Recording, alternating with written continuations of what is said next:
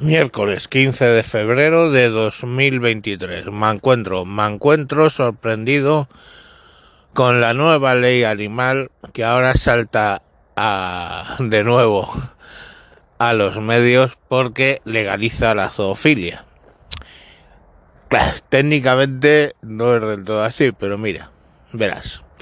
La nueva ley elimina el artículo 337.1 del Código Penal donde se castigaba con una pena de tres meses y un día a un año de prisión, o sea, esa horquilla, entre otras cosas que dice aquí, o sometiéndole a explotación sexual a un animal doméstico o amansado, un animal de los que habitualmente están domesticados, eh, un animal que temporal o permanentemente vive bajo el control humano o cualquier animal que no viva en estado salvaje. O sea, antiguamente follarse al perro era ilegal.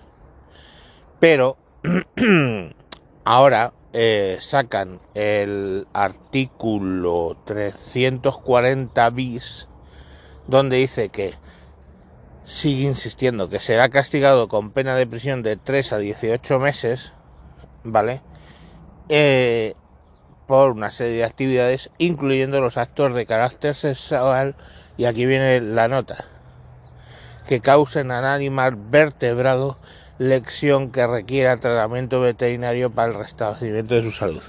O sea, te puedes follar al perro, pero si el perro tiene lesiones como resulta de lo cual, pues sí te puede caer cárcel. Pero antiguamente utilizar un animal para tener relaciones sexuales sí que estaba penalizado, insisto, por el 337.1 del Código Penal, pero ahora solo si tiene lesiones por el 340 bis. Eh, pero aquí la pregunta que surge, ¿vale?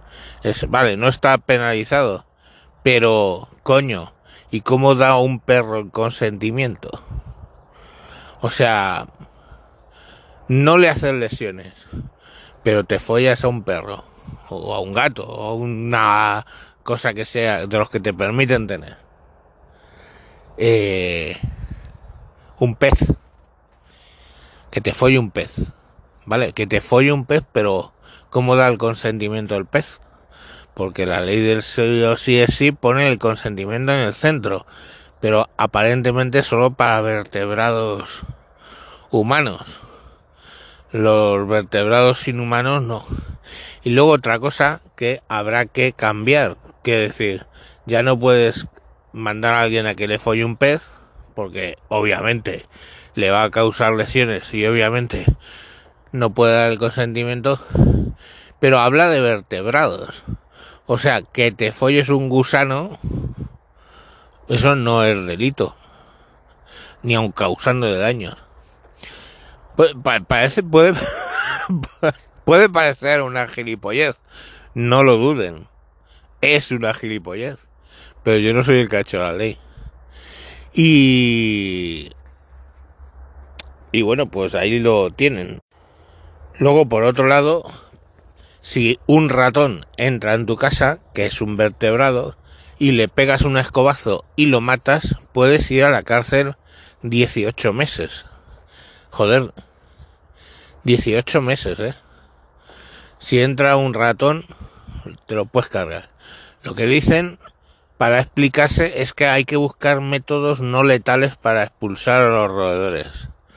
Pero entonces el, el matarratas, echar matarratas en tu casa, si tienes una infestación, es ilegal. Y pues es lo que hay. Cargarse los topillos de un campo va a ser ilegal. Y es lo que hay. No sé, yo es que no termino de entender esta puta ley. Donde pones a un ratón o a una rata que entra en tu casa por encima de un ser humano. Pero, pero es que no, no humanizar los ratones y las ratas, vamos. Supongo que tiene que ver con la ley de ocupas.